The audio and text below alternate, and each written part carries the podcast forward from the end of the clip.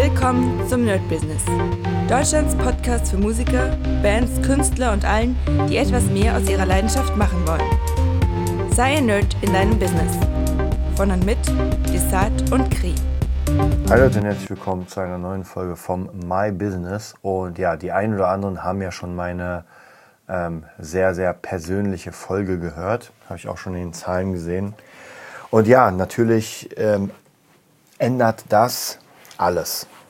Ähm, und das gehört natürlich zum Business dazu, denn ähm, wenn man einfach vom Kopf her nicht fit ist, ein Business zu betreiben, weil natürlich irgendwelche persönlichen Probleme, also das kann auch, kann auch verschiedene Sachen sein. Also es könnte auch sein, dass man irgendwie äh, verheiratet ist und macht sein Business und auf einmal Scheidung, bam, und schon verändert sich alles, was, ähm, weil es einfach ein extrem Teil des Privatlebens einnimmt und das wirkt sich immer immer auf das Business aus. Ich hatte damals, als ich bei Ilya Kreschkowitz mein, äh, meine Ausbildung zum Change Coach gemacht habe, war das sehr interessant, weil ähm, da ging es um Werte und da gab es eine Frage und jemand hat gefragt, ja, ähm, kann, kann ich auch, also praktisch meine Business-Werte aufschreiben und dann kann ich das auch persönlich machen für meine eigene.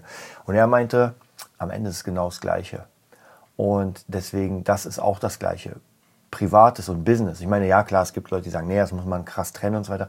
Ich glaube, es funktioniert nicht, außer man ist ein, äh, ein harter Mistkerl, weil alles, was ich im Privaten mache, wirkt sich auf meine Arbeit äh, aus und alles, was ich ähm, im Business mache, wirkt sich in meinem Privatleben aus. Ja, wenn ich im Business mega Erfolg habe, dann muss nicht sein, aber es kann immer sein, dass ich dann einfach richtig cool bin und einfach Lust aufs Leben habe und mein Privatleben dadurch sehr, sehr krass gestärkt wird. Genauso, wenn ich ein starkes, gutes Privatleben habe, meine Familie und so weiter, dann stärkt das natürlich mein Business. Wenn ich mal einen schlechten Tag habe, dann weiß ich genau, ey, ich habe meine Familie oder sonst wen hinter mir.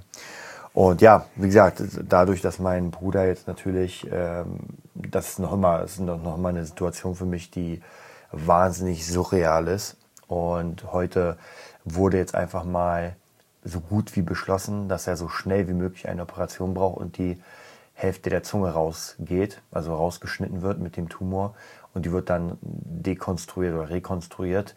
Ähm, und diese Operation geht sechs bis acht Stunden. Das ist schon echt heftig, wenn man sich überlegt, naja, die meisten Operationen, ja, man schneidet was auf, nimmt was raus, fertig, halbe Stunde, zack. Mm, und das ist schon sehr, sehr heftig. Ja, also deswegen wird das natürlich auf jeden Fall ähm, diesen Podcast hier sehr, sehr beeinflussen. Also ich werde euch auch immer auf den Laufenden halten, was da so ist, weil es jetzt wirklich ein Teil meines Lebens vorerst sein wird. Ich hoffe, also mein, meine Gebete gehen dahin, dass das wirklich ähm, eine Operation ist und dann einfach Reha. Lange Zeit wahrscheinlich. Also ich kenne mich da leider null aus. Aber ähm, ich hoffe, dass das das war. Ja, ich könnte es nicht ertragen, wenn man hört ja mal so von Einzelschicksalen, die irgendwie die 20. Operation schon haben, weil irgendwas nicht läuft und der Tumor immer wieder weiter wächst und das und die sterben dann irgendwann, weil der Körper hält auch nicht ewig alles aus. Ähm, deswegen, wie gesagt, also da drückt uns auf jeden Fall die Daumen. Ja, wie gesagt, das wird auf jeden Fall jetzt in den nächsten paar Tagen äh, vieles beeinflussen. Alleine schon, jetzt haben wir am Mittwoch wird er wahrscheinlich operiert. Äh, heute haben wir Donnerstag, während ich das aufnehme und ihr hört das Ganze ja am Sonntag. Das heißt, für euch haben wir nur noch zwei Tage, also den Montag, den Dienstag. Mittwoch wird dann operiert. Ähm, und danach ändert sich das komplette Leben. Ähm, wie lange, weiß man nicht, aber es ist so.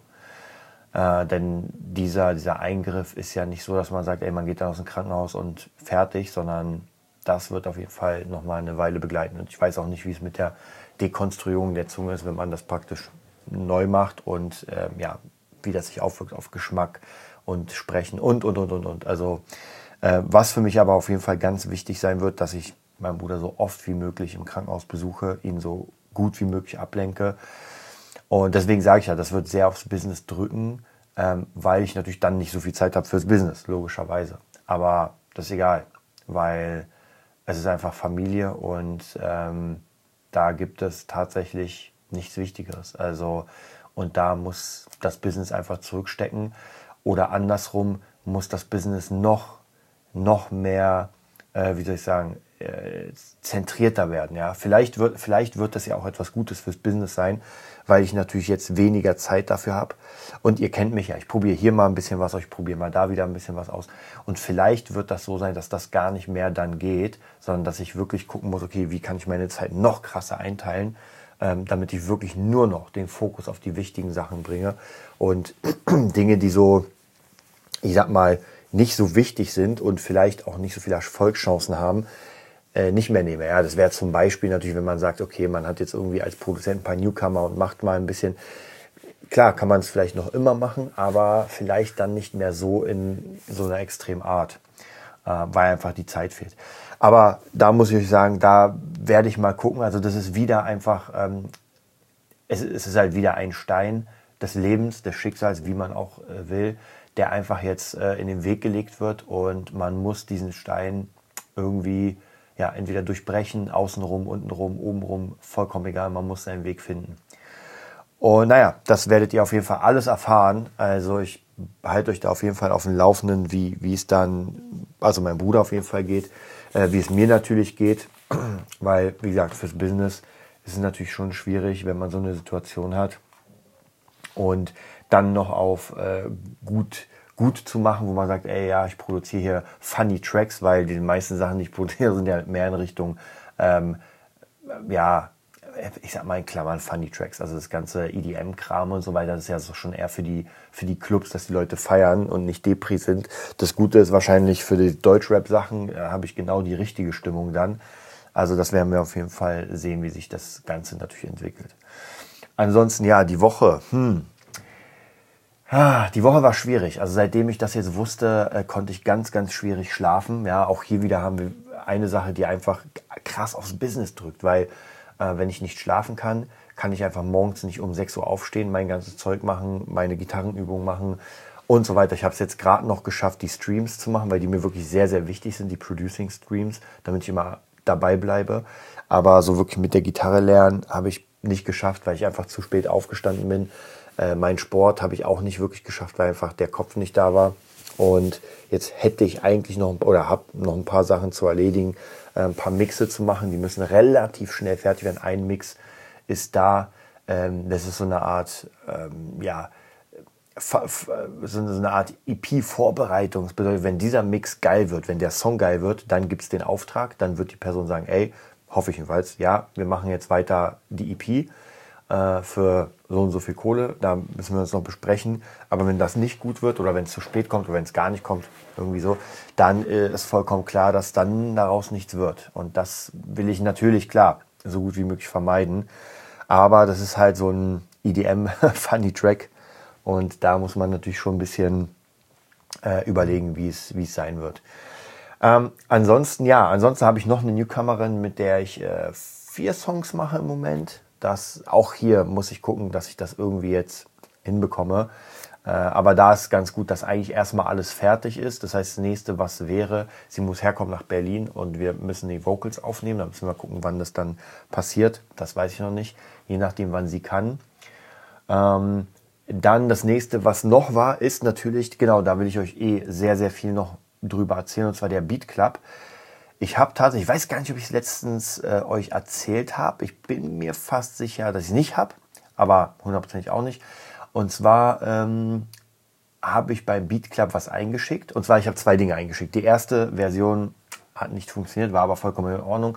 Und zwar ein Beat für The Kid Leroy war, ja, das ist im Moment der Shootingstar überhaupt, da hauen wahrscheinlich alle Leute alles rein und meins wurde dann sozusagen nicht submitted, weil die gesagt haben, nee, sorry, aber es passt nicht oder ist zu schlecht. Kann auch sein. Aber dafür habe ich mir dann jemanden ausgesucht, der äh, Gitar-Loops gesucht hat und da wurden tatsächlich von fünf, die ich eingereicht habe, wurden drei erstmal in die engere Wahl genommen. Äh, bei 347 Aiden, glaube ich, hieß der. Also äh, ist ein lustiger Künstler, hat ein paar sehr, sehr geile Sachen, also kannte ich davon nicht, aber ich habe mir das mal angeguckt. Was so ein bisschen schade ist im Beat Club, ähm, die Sachen, die gesucht werden, gehen eher in die Richtung fertige Beats oder, oder Beats mit Hooks und sehr selten Loops. Ich bin ja eigentlich im Moment zumindest, wäre es natürlich sehr geil, wenn ich nur in Klammern Loops machen könnte, weil das kann ich auf der Gitarre. Und komplette Beats ist natürlich schon ein bisschen schwieriger, weil das muss halt geil gemixt werden. Also es muss halt geil klingen und ich bin da einfach noch nicht so gut, dass ich sagen könnte, ey, kein Problem, ich mixe das richtig krass. Aber natürlich lerne ich das und ähm, bin jeden Tag natürlich dabei bei den Streams, um immer besser zu mixen und dass das einfach richtig geil klingt. Ansonsten vielleicht, ich weiß nicht, ob das jetzt, ähm, ob das jetzt richtiges Interesse war oder nicht, da hat mir jemand geschrieben und zwar wegen meinem Kit, äh, wegen meinem Beat, The Kit den ich, äh, The Kid Leroy, ja, der Beat heißt The Kid, der Künstler Kid Leroy, den er abgelehnt hat, habe ich bei Beatstars hochgeladen. Also ich mache das jetzt so, habe auch meinen ganzen Plan schon fertig gemacht und zwar, dass ich Beats erstmal an meine, ich sag mal, exklusiven Kunden schicke und dann, also erstmal Beat Club, exklusive Kunden und dann geht's immer weiter runter, bis sie dann praktisch in so einem Beat-Sammelsorium landen. Ja, und dann kann sie jemand kaufen und da hat sich jemand gemeldet, der an dem Beat äh, Interesse hätte, aber ähm, weniger Kohle hat. Ja, ich sag mal ganz ehrlich, der wollte, glaub, ich glaube, ich wollte ihn für 300 exklusiv verkaufen. Er wollte 200 bieten. Ey, ganz ehrlich, klar, wenn er mir 200 dafür gibt, nehme ich das an. Ich habe auch eine Werbung im Moment laufen für 35 Dollar. Wir gucken mal. Also ich merke doch schon, dass diese Werbung, wenn man was Gutes hat und der Beat ist, ist gut, ähm, dann macht diese Werbung bei Beatstars Sinn, weil das wird dann immer nach oben gerankt und die Leute hören sich dann diesen Beat an. Also wir schauen mal, wie gesagt, da gibt es jetzt einen, der jetzt zumindest erstmal Interesse, äh, es aussieht, als hätte er Interesse. Und wenn er den wirklich will und sagt, ey, ich gebe dir 200 dafür, dann ist es trotzdem für mich natürlich ein bisschen traurig, weil ich finde den Beat sehr, sehr, sehr geil.